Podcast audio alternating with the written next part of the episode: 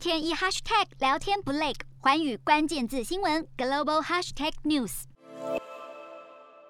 缅甸历经九个月的政变之后，军政府领导人敏昂莱呼吁，在各种政治的挑战中，缅甸人民必须自力更生。只有透过相互的合作，国家才能够持续进步和稳定发展。尽管如此，上周举办的东协峰会，敏昂莱依旧被排除在名单之外。美国总统拜登希望缅甸军政府履行四月份东协会议的五点共识和承诺。而在 COP26 联合国气候峰会举行的期间，间拜登更表示对缅甸的局势感到忧心，并批评缅甸军方必须停止暴力，释放所有被拘禁的政治人士，并且迅速恢复民主。瞄准新南向商机，剖析东南亚发展。我是主播叶思敏，每周五晚间九点记得锁定，看见新东协就在环宇新闻 MOD 五零一中加八五凯擘二二二及环宇新闻 YouTube 同步首播。